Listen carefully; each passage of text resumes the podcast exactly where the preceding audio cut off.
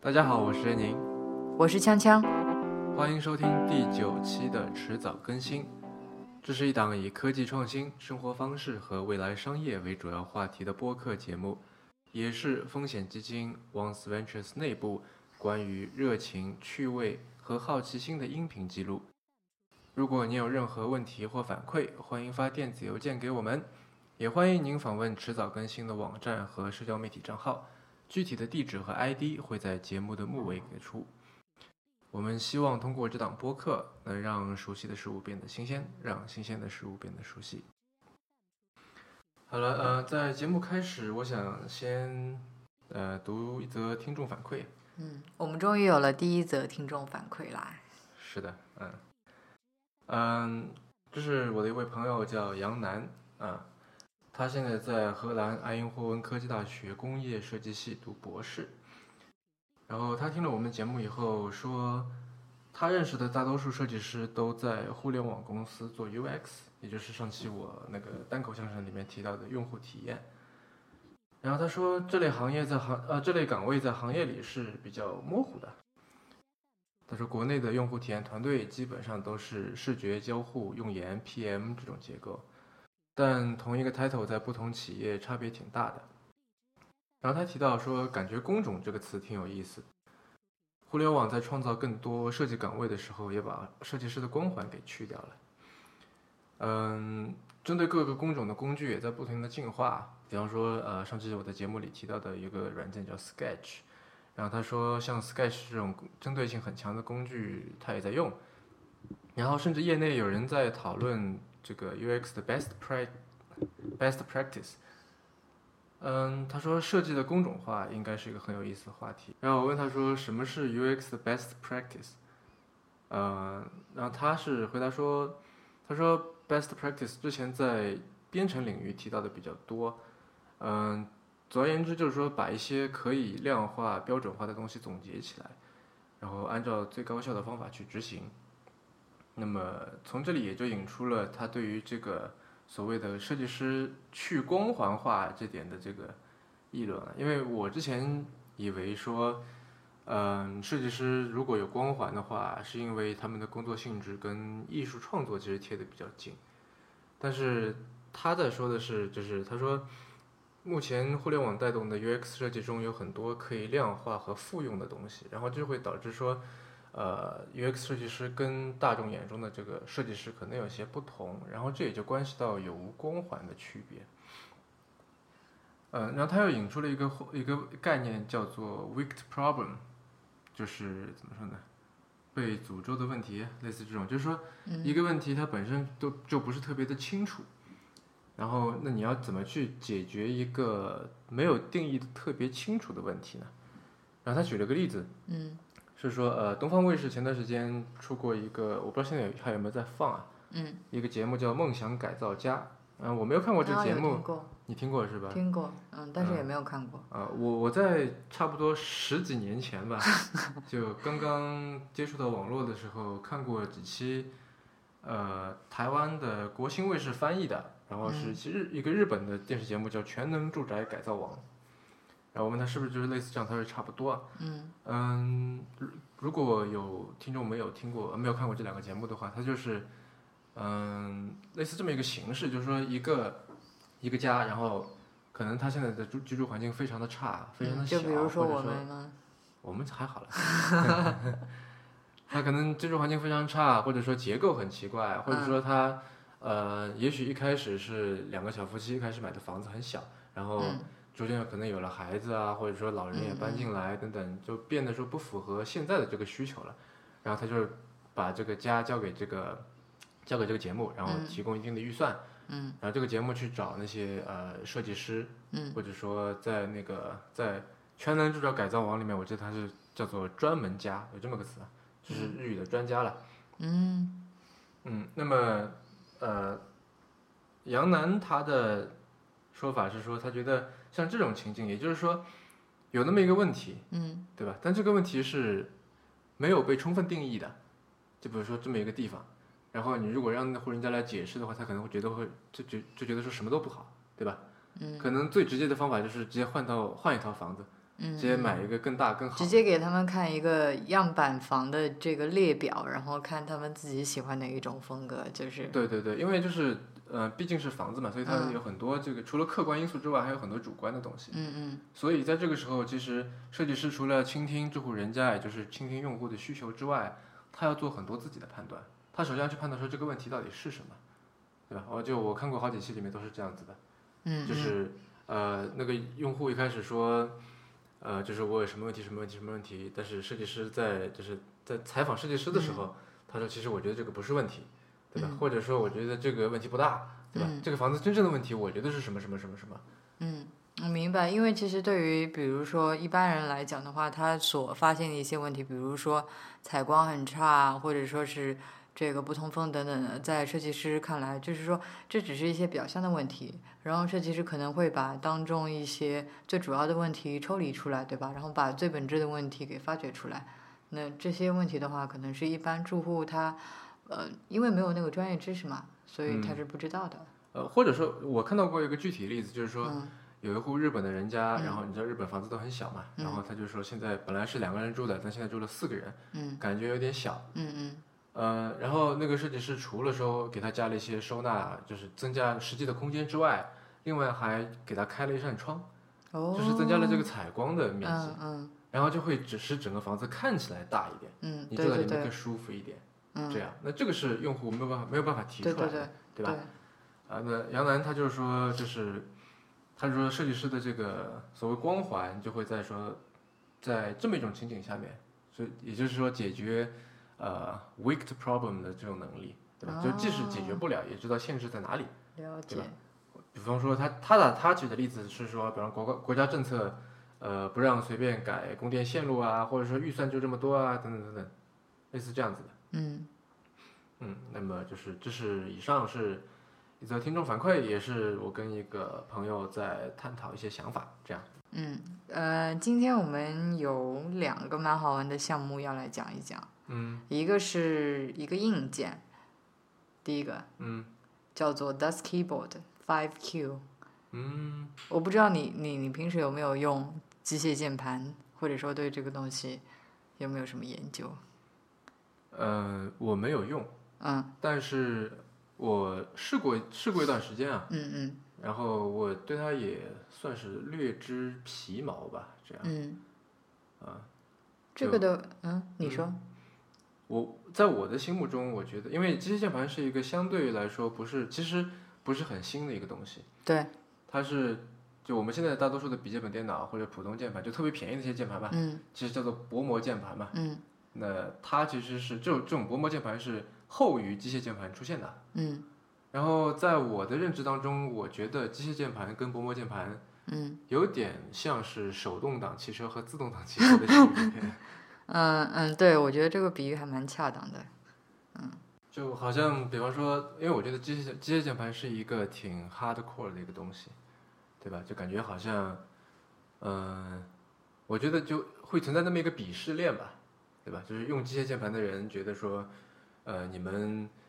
不用用机械普键盘普通键盘的人嗯就属于那种，就是你不知道，就是怎么说呢？这东西好在哪里，对吧？嗯就是说你完全不懂这个这个 typing 的就可以是怎么样一种体验，等等等等啊。嗯那我就是属于这个鄙视链底端的那但一 群人之一。嗯，因为我也没有我我用过，但是我觉得就是、反正我不是特特别喜欢。你是说那个打字的感觉吗？对，就是它会特别的，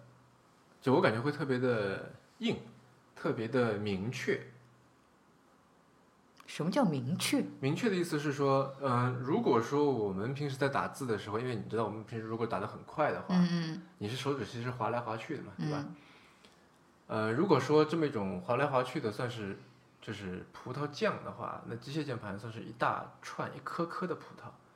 嗯就是它必须是哒哒哒哒再打下去，嗯，然后每一个键你必须很明确的按到，这样。对。它是一个我觉得很难偷懒的东西。但是当然我，嗯我不我不呃，反正我个人是觉得用它打字，第一是有点吵，因为它声音很响；第二是就是挺累的嗯这样。但我不反对或者是不否认它的乐趣吧。嗯因为机械键盘有很多种，对吧？然后你也可以自己选择就各种各样的颜色去定制，嗯嗯、或者说你如果买那种无刻印的，你也可以自己来，就是选择这个，比如你希望哪颗键在什么地方，类似这样的，对吧？呃，以及说，嗯、比方说，如果你是个游戏玩家，你对这种说键盘的各种反馈比较在意的话，其实呃，可能你去选一款机械键盘，会是一个嗯就至少让你自己感觉更好吧。嗯啊嗯，所以其实网上有这种讨论了，就说机械键盘它是不是一种玄学？这就个是怎么讲？什么？就比方说，好像我随便说啊，比方说好像风、嗯风水这样的，就属于信则有，不信则无这样。然后机械键盘也是，如果你觉得它够好，如果你你就笃笃信这个机械键盘就是一个更好的键盘，就是一种更好的设备，然后你用起来肯定也会更爽。嗯，好吧，我觉得，嗯，好就吧，从我这觉个意义得，上面来 说，我觉得我至少现在还是属于不幸的那一那一伙人，就呃，对吧？对吧？所以就是这个是很难，怎么说很难去讲道理的。嗯，anyway，我们有点扯远了，就是嗯刚才嗯稍微讲讲了一下那个关于机械键盘的事情。嗯嗯，今天要讲的这个项目是现在正在 Kickstarter 上面众筹的一款机械键盘。嗯然后它那个厂商的话，其实是一个蛮有名的老牌厂商了，嗯做机械键盘应该也有十多年了，在美国那个德克萨斯州的一家叫做 Das Keyboard 的厂厂商。然后我觉嗯你得确定它是美国的，因为它这个它对，它是美国，它它虽然取的是一个德语名字，对对，das 是俄语里面的，呃不德语德里面语的这嗯个冠词嘛。对，嗯，它是美国，嗯，呃，一个美国厂商，但是嗯看它那个创始人，他那个 CEO 的名字好像好像是个法国人啊，anyway，反正法它是国一人家好吧美国公司，嗯，对嗯，嗯，熟悉机械键盘的同学可能已经就有用用过那个 Das Keyboard，好像在圈内还还算还算蛮有名的。嗯然后他们现在刚刚推出了一款新的键盘，嗯嗯，蛮有意思的是，就是说你可以对它上面的按键进行编程。嗯那什么意思呢？就是说，就是现在我们键盘基本上是作为一个输入的工具，对吧？对。就是我想要输入一个词一句话，然后我就把我想输的东西再就是就是按下相应的键，那嗯这个相应的内容就会出来。然后他想的是说，那键盘除了作为一种输入工具之外，是不是也可以变成一种输出工具？怎么说？所谓的输出其实有很多表现形式，对吧？比如说我们现在那个呃手机 app 里边儿有好多那种呃提醒啊，嗯然后各种通知啊什么的，对吧？嗯就你，我相信你大概时不时就，哪怕是我们现在在录播课的时候，手机里面肯定不时会蹦出来一个提醒、一个通知，嗯什么邮件啦、短信啊，对吧？嗯嗯微嗯信啊，嗯还有其他的就什么什么股票信息啊，乱七八糟的。嗯呃，然后他想的是说，就是把所有的这些这些 output，就是说这些信息能够直观的反映在呃我们的键盘上面。嗯就比方说，嗯，举个例子吧，这个我把就是我通过它这个 Das Keyboard 的软件，嗯把 B 字母 B A B 的 B 定义成 boss 就是老板的邮件，就来信。嗯那也就是说，如果说我的老板给我发了一封邮呃呃邮件过来，对吧？一般来说，这种是你必须要看的，就是比较紧急的。那我就可以把它定义成说，诶，当我老板给我发邮件来的时候，我的这个按键 B 啊会显示出一定的颜色。比如说，嗯嗯你需要它醒目一点的，那就是就是呃鲜红色。嗯，然后比如啊说我想闪起来烁啊我看之到类过的这个，我看到过这个，嗯啊，我还记得他用的是 Cherry 轴，就是也是一张 Cherry 是一个德国的一个嗯，机械键盘以及键盘配件的厂商，嗯，我嗯插一句，嗯，你继续，对，就是说你可以把各种各样不同的这些通知也好、提醒也好，包括说关于你现在正在做的一些项目的进程，就是跟你的这个案件给联系起来。嗯就是说你可以就，呃，怎么说？我不看我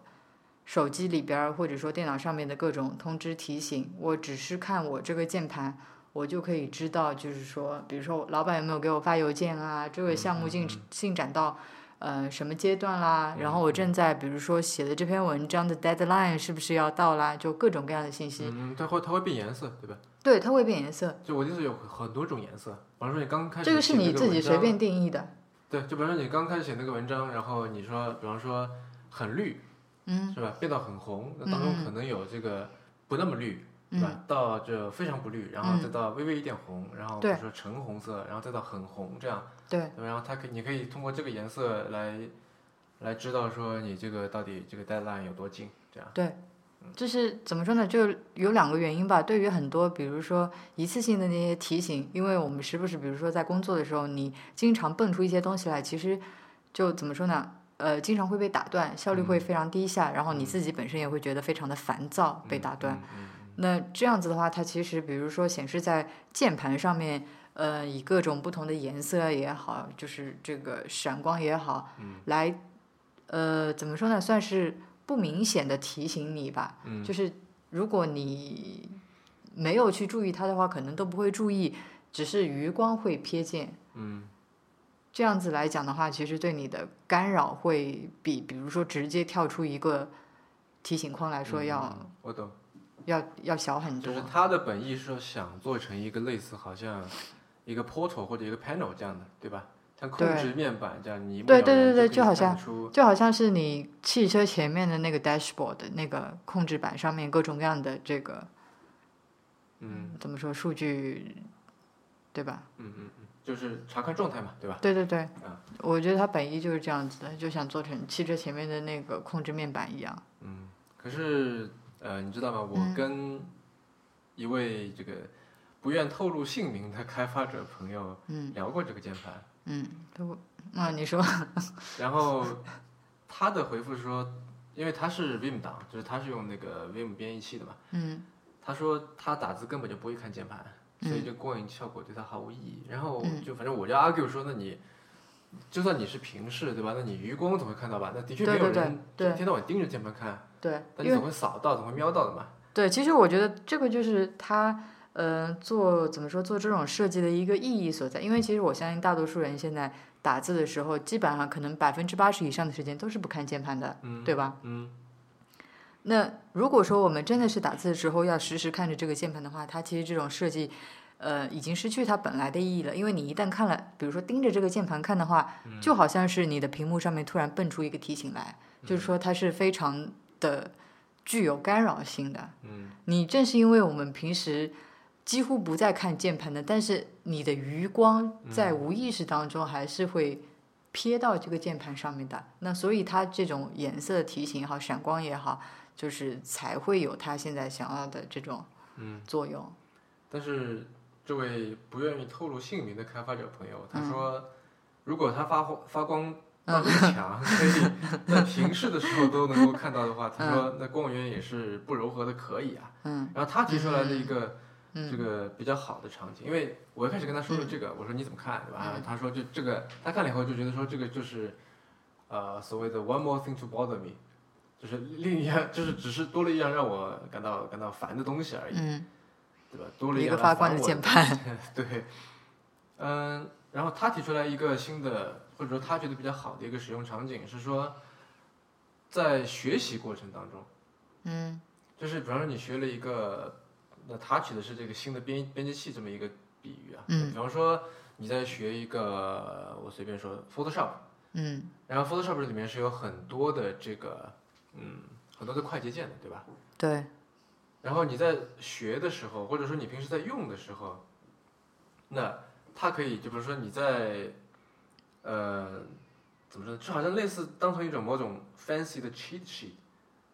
因为有有的人他会把这个嗯什么快捷键列表打印出来，是吧？贴在旁边，然后当你想嗯干嘛的时候，你你再去看嘛，就这查样一你就下会。学嗯会了。嗯然后他就说，如果这个键盘或者说在装在一套足够智能的系统里边，比嗯方说你现在想，因为我对这个 Photoshop 其实不是很熟悉啊，而嗯且如果现在他判断说你现在想复制，对吧？把你选中了文本，嗯然后他就比如 Ctrl C 就出来了，对吧？然后 Ctrl C 这下面那八成是比方说 Ctrl V，对吧？嗯类似这种，就它会亮起或者说变成一个不同的颜色来提示你。嗯那但我说的是就是这种人尽皆知的快捷键了，但啊，在有的地方可能会这个组合键会比较复杂，对吧？嗯可能不止两个，或者有三个、四个这样子。啊，他提出来这么一个那个，啊，这个倒还蛮有意思的，嗯他就说是看他这个，反正说什么做那个 Emacs tutorial 的时候，啊嗯就是说，如果你不停的在按这个左方向键，对吧？那嗯它可能就会提示你什么是否要回到行首啊，然后嗯你 Ctrl A 就会亮起来。嗯，类似这种哦，嗯，这个这个还挺好玩的，嗯，嗯，然后其实我是蛮想嗯呃买一个来试试看的这个东西，嗯，这个价格还就不便宜，你这就上面都不便宜。对，我知道，但是因为它由于有这个嗯比较 fancy 的功能嘛，嗯它现在在那个 Kickstarter 上面众筹，然后最便宜的那一档就是什么 Super Super Early Bird 的这种，是卖一百零九美金，而且好像已经卖完了。啊，对，它以后在市场上面的零售价的话会是两百二十九美金，就确实还有点贵。嗯不过，就算它这个键盘卖的不便宜，现在在那个 Kickstarter 上面众筹的情况还还挺好的，现在有差不多两千多个支持者，筹了三十六万多美金了。啊，那就已经到了是吧？嗯，已经到了那个就是那什么众筹成功的那个那个额度了。对，因为不管怎么说，Das Keyboard 它在圈儿内还算是一家挺有名的这个厂商，再加上现在就是新添了这么一个 fancy 的功能，嗯就是嗯怎么说呢，捧场的人还是很多的。嗯嗯，嗯，好吧，那下一个我看你写的叫做 Nomad List，它是个什么？嗯，怎么说呢？我觉得可以把它称作是 digital nomad 的一个马蜂窝。就你知道马蜂窝吧？首先，我觉得这里面有两个词需要可能稍微解释一下。嗯一个是马蜂窝，就是就是那个呃就是怎那么个说共自享助型的一个论坛。嗯，就是里面有很多游记攻略的。对对对对对，嗯其实就是呃，对，差不多就像穷游那样子的。对，嗯，然后然后还有一个词就是 digital nomad，nomad 是 n o m a d，嗯，你猜一下这个是什么意思？嗯，我给你解释 吧。嗯，它就是指的是这么一群人，就是由于这个互联网的普及，嗯然后这部分人 DM 这部分人，他的工作其实是跟比如说传统的朝九晚五的白领不一样，不受制于这个工作地点，嗯，他可以就是怎么说呢，有点像是自由职业者吧。流窜式办公。对，就是说他对工作地点完全没有任何要求，然后也不太需要那些呃办公设备，就他需要的东西可能只是一台，比如说性能不错的电脑，然后比较快的网速，对吧？嗯那除此之外的话，真的。就是比如说打印机、复印机、扫描机，对吧？什么纸啊、笔啊，乱七八糟这些东西，他都不太需要。嗯然后这部分人的话，他是，呃，就比如说是呃什么软件开发者，嗯对吧？然后独立的设计师、嗯，插画师，然后对，就基本上写文章是的人。对写文章的人、嗯自由撰稿人，就是以这些为主吧。嗯嗯，就其实，呃，原则上来讲，他们可以在世界任何一个角落办公，嗯只要有电脑，嗯然后有网，嗯，就这样。好吧，那不就是这个远程工作者嘛？嗯，可以这么说，可以这么说。嗯，然后你继续说这个，那它就是是什么 digital list？ nomad 的这个这个英文名听上去比较怎么说，比较酷一点。嗯，好吧，嗯，你继续。然后这个 nomad list 是有这么一个就是远程工作者，然后他自己就是说有这个需求，想要知道就就是有哪些地方比较适合就是工作，然后也比较适合玩儿嘛。嗯因为其实像这一部分人的话，他们的工作和生活没有分的那么开，嗯就对他们来说，其实也不存在就传统意义上的什么 work-life balance，嗯对吧？所以他们就想知道，比如说，哎，哪哪个地方就比较好玩，是吧？气候又好，风景又好，东西好吃，然后这个就是生活也很便捷，最重要的是成本很低嘛。嗯，嗯所以这个人刚开成始本低未必吧？为什么一定成本低呢？因为没钱啊， 因为他们啊是、就是怎么说，就不是说有一份正经工作，那可能有的时候没有活干的时候，就可能嗯，但是大多数比就较我觉得紧也张有很多，不说大多数了，但也有嗯嗯很多人他其实活得蛮好的，对，独立我开发者啊。对对对，我知道。那由于他这种工作性质，就是导致他的收入不像有一份正经工作的人那样子的稳定，就不嗯是每个月他都会有一个 paycheck，对吧？每个月固定的有多少啊算是工吧资？好，先放过你，不不在这里揪你这个点，嗯，继续，所嗯以就是刚开始有这么一个人，他就想知道说有哪一些比较好的地方，就是适合他这样子工作的，嗯嗯，因那为不这、就是这嗯就群是人就是你就是到处嘛，反正他对地方无所谓啊，只要有所谓啊，只要有我想有只所要谓有啊网有电，然后有吃有喝，有睡，这一些是基本的要求嘛，对嗯吧？？嗯但是你除掉这些基本要求的话，它是有一些，就最好是比如说生活成生活成本可以低一点，嗯然后有就是又比较好玩，就是比如说风景比较好啊，美女比较多啊，东西比较好吃啊，美女比较多，好像跟他没什么关系，因为他们成天在宅在那边边就没有啊，没有啊是，吗没有啊。那很多人选择这样子的工作，除了自由之外，就是说，呃怎么说，就是可能有更多的时间用于休闲啊，或者说到世界各地去玩啊之类的。嗯嗯嗯嗯嗯嗯嗯所以他们是有一系列要求的，就是说在世界各地这么多地方当中，对吧？嗯比如说，哪怕是在中国有那么多城市当中，有哪几个地方是对于他们来说是比较适合的？嗯所以他刚刚开始的时候就列了那么一个就是 spreadsheet，一张表，嗯然后里面就写了一些，比如说他觉得他做调查下来比较适合的地方，嗯嗯啊，然后其中包括一些基本的信息吧，比如说这个气候怎样啊，嗯然后生活成本高不高啊等等的。嗯然后后来那份列表就是传开来，在网上传开来就是非常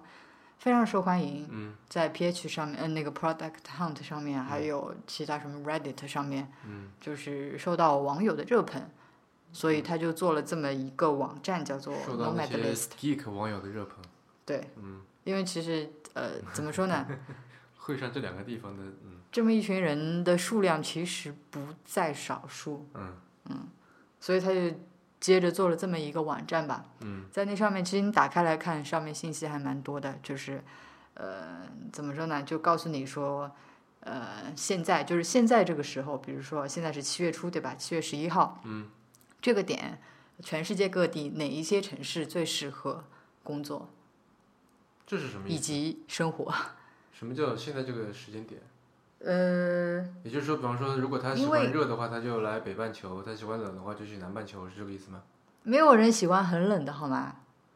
嗯，我打个比方吧。那大多数人都是喜欢，比如说类似四季如春的这种气候的嘛，对吧？嗯就那你我要是我我去不要马尔太代热，夫也不要那太整冷。年都很可以啊，这样。那哎呀，所以你没有，你没有 顾及到我之前说的，他们其实有很多条件的嘛。嗯嗯，对吧嗯嗯马尔代夫生活成本很高啊，你不能一年四季都住在那里啊，嗯啊，对吧？嗯那夏威夷也是啊。嗯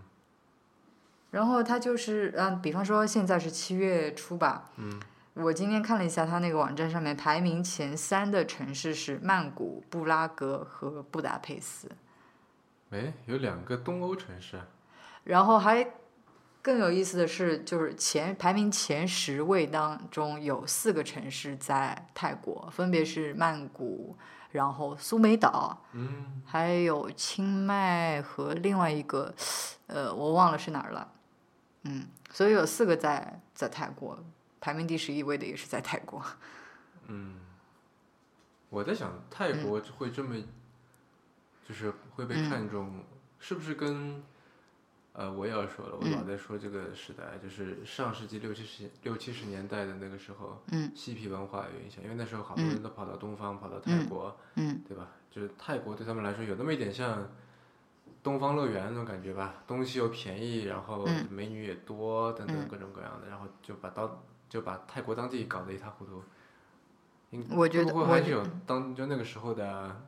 遗毒，不是就算是影响？我觉得可能会有，因为他其实，嗯，他自己讲的就是他首选的这嗯个嗯四个标准吧，嗯是呃，一个是生活成本要低，嗯第二个是气温要适宜，嗯就是不能太热，像可能比如说印度就太热，嗯然后像比如说南极呢，显然就太冷，对吧？嗯然后哈，第三个的话是网速要足够快，嗯嗯嗯然后第四个的话是要安全，嗯，因为你其他条件都满足，如果说社会不稳定，对吧？治安比较差，那也是白搭。嗯，听起来日本挺好的，就是贵了点儿。对啊，所以你综合考虑下来，东南亚的也不少地方其实是就是挺符合他的这些要求的，嗯嗯尤其是泰国，嗯嗯，对吧？对，因为我听说好多那些什么老嬉皮啊，就嗯他们背着包出国旅行，嗯第一站就会选泰国。嗯啊，然后我们共同的有一个朋友兼老师，嗯，他每年都会去泰国，对吧？对他真的是每年都会去泰国，是，就是对对这个地方有一个执念。哎，呃，但你这个呃，让我想起了之前《One Piece》杜敏轩翻译过的一篇文章，嗯叫《五年的远程工作带给我的三天苦辣》啊，对对对对，那篇文章还蛮受欢迎的了，挺有意思的。呃对，那我不且不说这篇文章本身嗯了，就是我想起一个事情，就是清华在为这这个文章找配图的时候，嗯他告诉我说，如果你输入在谷歌里面输入嗯远程工作，然后嗯寻找图片的话，出来的全部都是，呃，几乎一样的图片，那就什是么一个人坐嗯，在沙滩上，旁边是一个大太阳，旁边是个椰子树， 然后他前面是个电脑，他就躺在那儿，很舒服的，很舒服的在那里在那里编程，看不像是编程或者写字，anyway，呃，嗯然后那篇文章就讽刺的说，那篇文章恰恰就是在破碎这种迷梦。嗯就他说，很多人说起远程工作，就会想到这么一幅场景。他说但是不是的，因为他他说这个酸甜苦辣嘛，他说嗯就反正有好的有不好的，但是绝对不是那副样子。这样，嗯所以那个绝对是属于就是很多人对于远程工作的幻想吧。嗯嗯，可见幻想这个至少是真的，对吧？这个对，就是你看它的这你个你不觉得 list 它排名就是前几个的城市就对对知对道对对大家就都是是这这么种想感的。嗯啊，就是你会觉得，就如果现在随便让你想，对吧？你也会觉得说，嗯如果你有一天你只需要台电脑，在哪里都可以工作，那你好像也就会觉得，那我完全可以边度假边工作，对吧？嗯，就对我吧？我我不要什么 work life ba- ba- 呃那个 balance 啊，对吧？嗯 我就直接就做一个 integration 就可以了，嗯，对吧？我这就混合了，反正我无所谓，嗯然后我就可以就躺在沙滩上面晒晒太阳，是吧？看着泳装辣妹，然后一边敲几行代码，这样， 当然就是，这个敲出来的代码确保可以用吗？ 嗯，我不知道，但反正那篇文章里面，他是提出了很多，就是怎么说呢？基于他的这个经验吧，然嗯后说了很多，就是你以为是这样的，但其实不是的这种事情。嗯然后还有是你呃，这嗯让我想起了我之前在那个，在一个网站，其实它也是个是个反正是个媒体啦，叫 New York Magazine，嗯这样嗯就 NY Mag，嗯它上面有篇文章叫《Ten Extremely Precise Words for Emotions You Didn't Even Know You Had》。因为呃，他为什么会写这篇文章呢？他在影子里面是说，呃，我们平常用很多那种 emoji，对吧？用很多那种、这个就所谓的表情嗯包嘛，嗯对吧？然后他你你是用它来用那些表情包或者用用那些表情来表现一些你觉得无法言说的那些那些情绪嗯那种感觉。嗯对吧？嗯，然后他就说，还有一些情绪是你用表情包都无法表现出来的，也就因为你根本就没有意识到你有有这种情绪，嗯，有比这如说种呢？ emotion。呃，然后他他有很多了，他举了嗯十个嘛，对吧？然后嗯、我想到的这个东西是一个法语词，然后叫啥我我因为我不我不懂法语啊，嗯然后我查了一下，它的发音叫做 depismo，嗯，呃，然后它请解的释一下。它的英语解释是 the feeling that comes from not being in one's home country，然后在英语里面的同这个嗯同义词叫 decountrification，好吧，然后它里面就说到啊，就是其实这个我觉得就听上去刚才好像是说了一堆乱七八糟不不知所云的东西，但其实就是 the feeling of being an outsider，就是当你在一个呃异国，嗯当你在异地。或者甚至都不用在异国异地，就是你在一个跟你平时完全不一样的场合，然后这个地方没有任何人认识你，你做什么事情也不是，就也没有后顾之忧，嗯对吧？你没有平时的那些偶像包袱在你身上，嗯对吧？然后你啊会更大胆、更开放，然后做一些你原来不会做的事情。对吧？就有的人就，比方说她如果去度假，可能平时一个看上去怎么说呢，挺保守的姑娘，然嗯后她可能哎，我我会选择去嗯穿个泳穿个暴露点的泳装是吧？嗯然后我会比如说跟闺蜜一起去什么酒吧喝喝酒，是吧？什么跟、嗯跟什么男孩搭搭讪什么，就就平时她可能在家在她的家乡老家，她不会做这种事情，嗯但是到了那她她觉得她可以就放开了，嗯，对吧？嗯，你觉得就这种表现是不是因为，呃，比如说在一个熟人的环境下面，我们之所以表现的会比较拘束，是因为过多的考虑到别人的感受，然后会克制自己的一些想法也好，或者其他的。呃，我觉得不是的，就是说，我觉得是怎么说呢？就比方说，是一个氛围的改变，是一个氛围的改变导致嗯你就是、你不再有些东西不再被束缚。那之所以不再被束缚，难道不是因为说，因为这是一个陌生的环境，对吧？那些人走来走去的，你也不认识。嗯。那所以你做什么，其实你本身也就不是很在意，说会对他们产生影响，或者说他们会对你有什么想法，对吧？如果他们觉得我是个傻逼，那也没关系，反正我又不认识他们。但是你如果是在你自己的，比如说这个所就所平时所生活的这个城市，在一个熟人环境下面，那你就会有很多的后顾之忧。那我做了这件事情，是不是很多人就我的朋友、我的亲戚，是吧？周围的人都会觉得我是个傻逼，那我就不会做了。我不这么觉得，啊，或者说呢，可能对有的人是这样，但我觉得，也许就在我的理解里面，嗯因为你在一个地方待久了以后，嗯嗯你会形成你的行为模式，无嗯，论这是倒在是，生活上面，还是在情绪上面，对吧？还是你这个认知上面，嗯你会有这个 一个固定的套路出现，然后你换了一个地方以后，嗯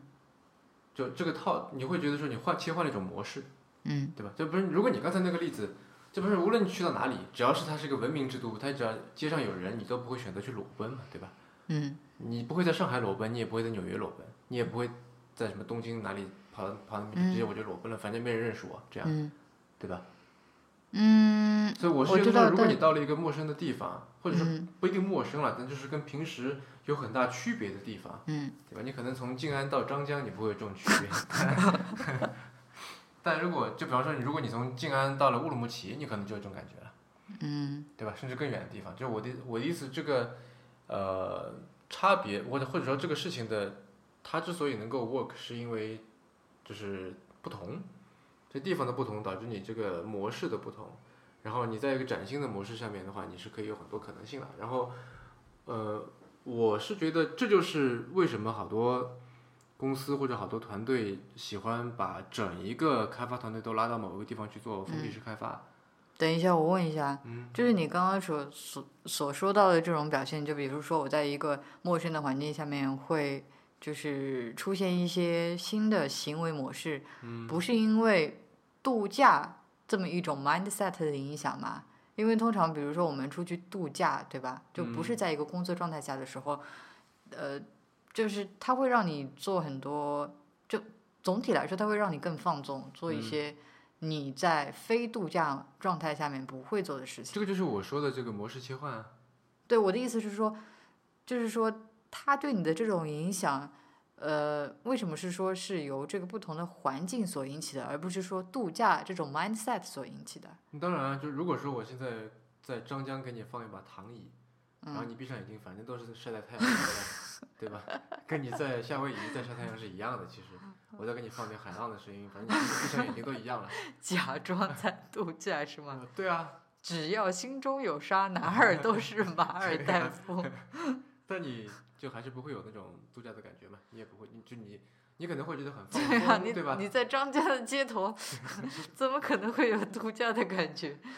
不是我的意思说，就是如果我在一切 physical 的这个条件我都满足 你，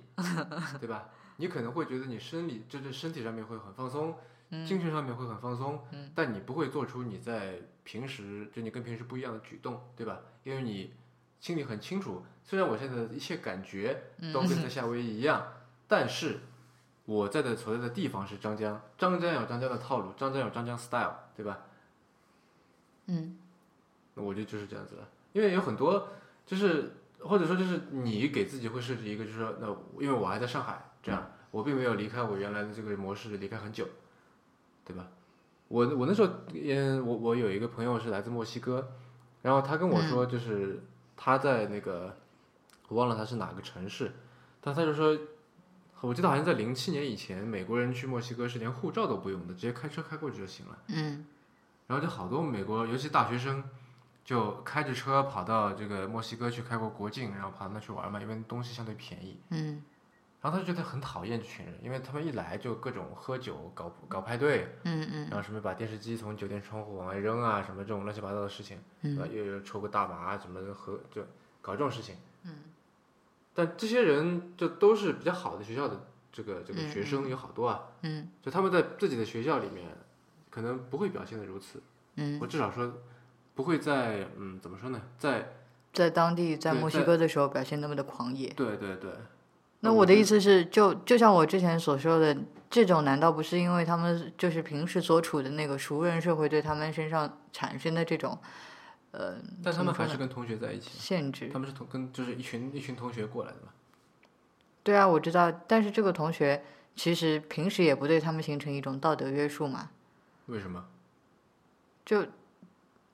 就比如说你这帮同学里面混入一一两个老师或者家长去，那肯定情况就不一样了。嗯，我觉得不是的，就是我觉得大学生最大的这个 peer pressure 肯定是来自，就是所谓同柴嘛，对吧？呃，然后我想说的是，就是嗯刚才再说回刚才那个封闭式开发，因为我、我我一直本来觉得这是一个迷思，就觉得说一群人，然后像你说的这个程序员在哪儿都可以工作，其实对吧？你抱一个电脑就可以了，你为什么非得就这么大群人，然后花钱把他们拉到一个，呃比方说国外或者说比较近一点的地方、嗯去，然后在那里呢，就除了说你这这这呃这堆人一天二十四小时都在一起，然后有更多的机会交流，有更多的机会一起工作嗯之外，还有什么？让我会觉得说这个是不是一个效率其实挺低的，或者说其实是个旅游的借口这样。但是其实他们也没有在旅游，这样就过去把活儿做了，然后就回来了。然后然后我看到了这个，就是叫什么？ ，nomad list。我看到了这个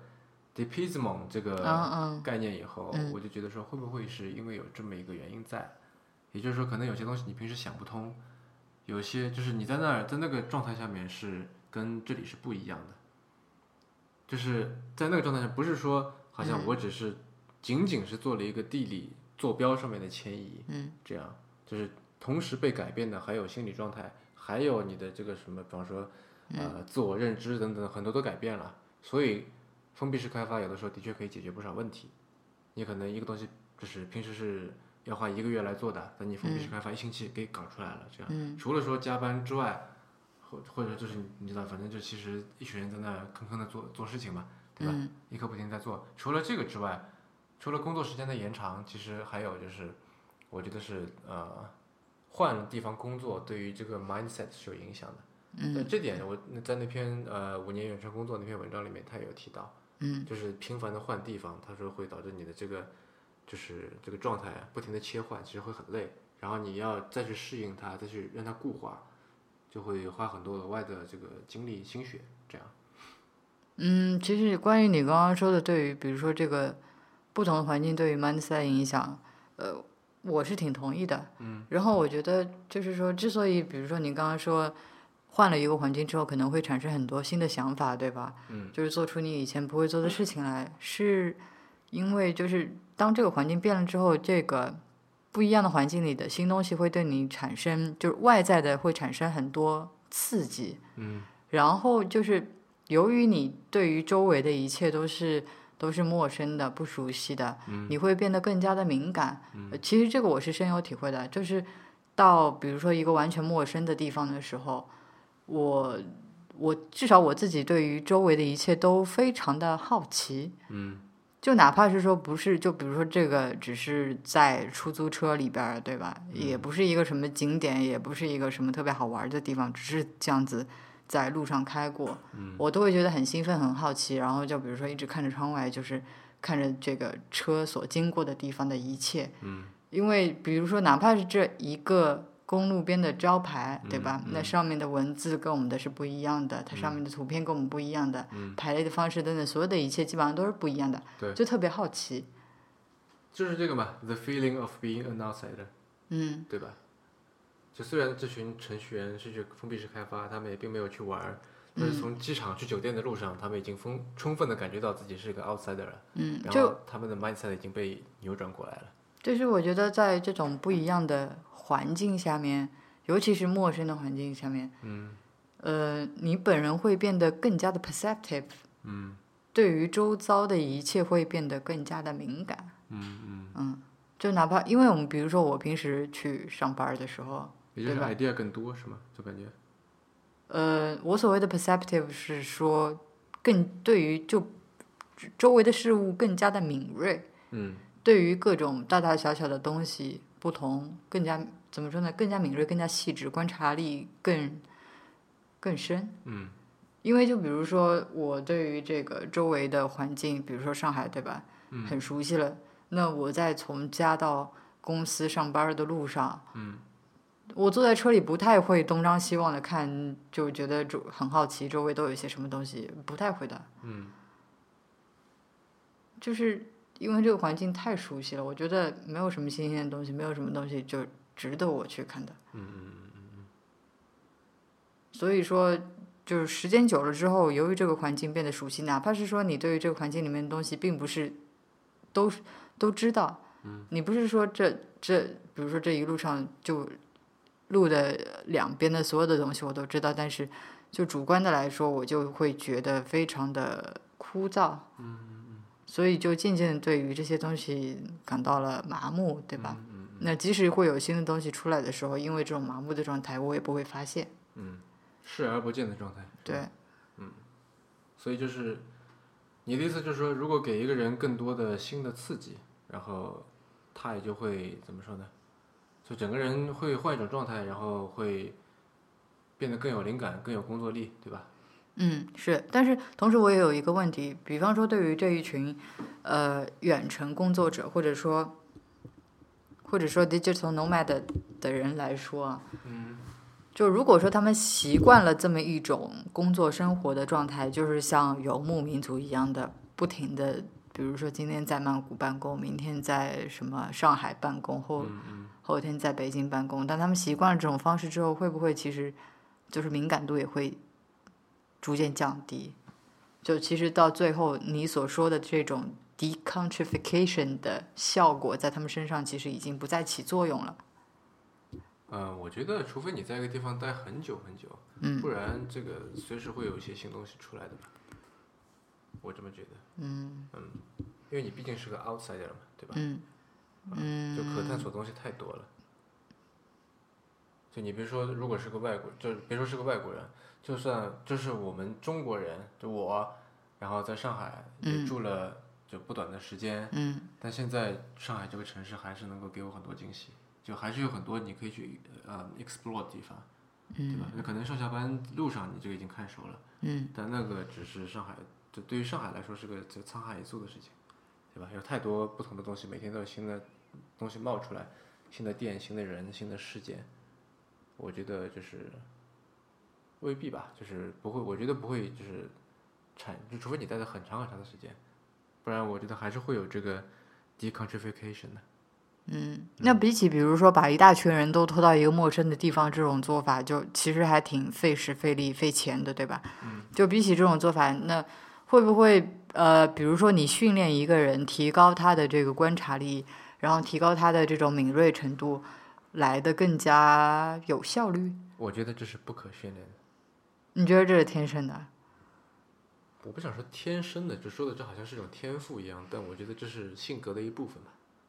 所以你觉得就是一开始观察力弱的人，就是以后一直都会是弱不一的？定是观察力弱，嗯而是说，就是他可能就有的人他天生会比较喜欢冒险，嗯比较喜欢去尝试新的东西，嗯所以他的好奇心也会比较强。嗯就你记得我们上次在那个看，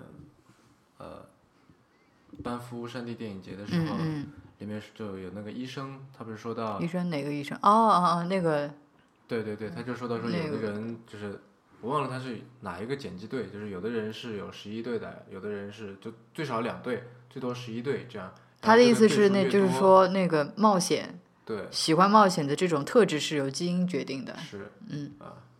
那我觉得可能好奇心也是类似这种，因为我觉得冒险跟好奇心在某一个程度上面是是互通的。我很难想象一个没有好奇心的人，他会很喜欢冒险。比方说，嗯，所谓的冒险就是去尝试你结果未知的东西，才叫冒险嘛，对吧？去探索一件就是你做可能未必能做成的事情。嗯，这个我不是很认同哎。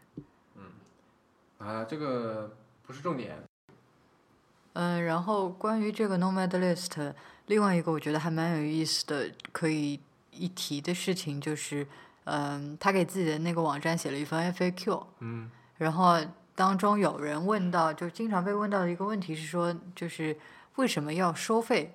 因为他那个网站上面就是你呃浏览啊、搜索一下那些数据是免费的，嗯不用交钱。但是如果说你想要加入他的那个 community，然后加入群聊啊，然后用他网站上的一些小工具是要收费的。小工具是指什么？呃，就他不是是给那些远程工作者提供一些信息嘛，嗯，对吧？那他这个你到不同的地方去工作的话，涉及到一个 trip planning，你要给自己的这个行程做一个小计划什么的，所以它上面有一些工具就帮助你来做这些计划。所以信息类是免费的，嗯工具类是收费，是这样的。嗯，可以这么说。那它的工具就包括说这些行程规划，以及呃最主要的还是这个社区这些 Meetup，对吧？还有说嗯群嗯聊，嗯社交这一块儿主要是。收费是怎么个收法呢？呃，这个具体我不是很知道，它那个 FAQ 里面也没有写到，嗯，我可以去注册，然后试用一下看看。嗯嗯嗯嗯，好的。哦，对，说回到他那个 FAQ，就是当中有人问他为什么要收费这个问题嘛，因为嗯很多人觉得这种不应该是免费的吗？然后那个人就在他的答案里面引用了很长的一段，呃，一个就另外一个人的话，那个人叫做 Maciej Chaglovsky，、啊好好像是这么念的，嗯嗯对，是一个波兰波兰的名字。嗯，因为它那个 L 当中有一撇是吧？嗯，然后这段话大概的意思是说，就是我们现在很多人在用的一些挺好玩的小工具，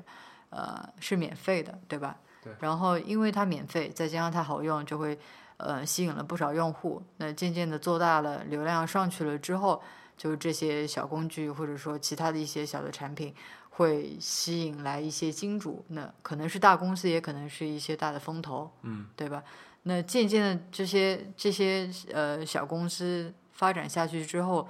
就可能会被这些大公司 Facebook、谷歌之类的，对吧？百度啊、BAT 之类的给收购。嗯。然后这会导致一个什么局面呢？就是大公司当然得到他想要的这个产品也好，团队也好，对。然后创始人的话，他得到了一笔很可观的这个收购的这个资金，对吧是？那是他还干嘛干嘛去了？那剩下的用户就糟糕了，因为这种时候就怎么说呢？就相当于话语权在别人手里面。对于一个免费的产品来说，那继续做下去，能够越做越好，当然是最理想的情况。但嗯是经常，比如说这个产品就被停掉了，嗯，对吧？或者说是被收购以后大不如从前了。那所以对于它的之前的那一批忠实用户来说，其实这个收购，呃，通常会导致一个不太好的结局。我觉得这未必吧，就是。那如果说那个大公司买来嗯收购它这个项目的目的是说要把它关掉，那它为什么一开始要收购它呢？那只有一种情况说它是，就是所谓的为了团队而收购。对，这是其中一种情况嘛。嗯，但我就就是怎么说呢，好像不是一个必然结果吧，就是被大对，公司这收购这了不是一个必然结果。那还有一个结果的话，就是说它收购来之后，呃，做的不如从前。嗯对吧？然后这当然是其中的一种情况，另外一种情况的话，就是说它这个产品做上去，用户量多了，流量上去之后，就会有广告进来，嗯因为它是免费的嘛，你这东西不可能说一直都是免费的，总要有人来给你掏钱。对那这个时候你作为用户自己不掏钱的话，就是说广告主来给你掏钱。这个广告的模式其实也是现在互联网上面呃非常普遍的，就是最主要的模式之一吧，对吧？我们对大多数用的东西、用的服务也好、产品也好，基本上都是广告主在背后给我们掏钱，是然后要我们要为此付出的代价就是你打点开一个页面来，上面都是一些乱七八糟的小广告，对，就是所谓的，如果你不是产品，那你啊、如果你不是用户，那你就是产品。嗯，啊，对，就是可能需要稍微解释一下那句话，就是说，呃，如果你没有付钱，你不是他们的顾客的话，那么很有可能就是你是作为一个产品被他们卖掉了，你的注意力被他们卖掉了，这样嗯去卖给那些做广告的人。嗯，所以说那个人在就是关于为什么要对他这个产品收费的这个问题上面引用了 Chekhovsky，就是上面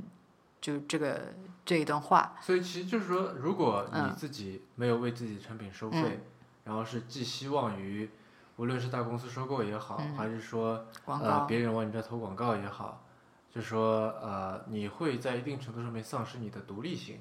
也就是嗯，说可你以自己这不么是一说，个你自己没法做到自给自足，对也就是说你这个产品被关掉的风险或者停掉的风险其实蛮大的，对吧？对，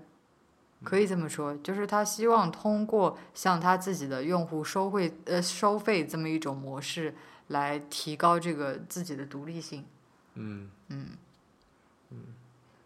但呃，对我觉得这个其实可以专门开一期来讲，就是关于说这个呃哪一种商业模式是更好的，就无论是从这个短期还是长期，无论是对于这个互联网产业整体，还是说对于单独一家公司而言，就刚才说到那个 Chekhovsky，他其实就是在这方面有很鲜明的立场，嗯我觉得这个可以下次呃，就特别来聊一聊这个事情吧，以及这个嗯人、他的观点等等这些。嗯，呃，那么时间也差不多了。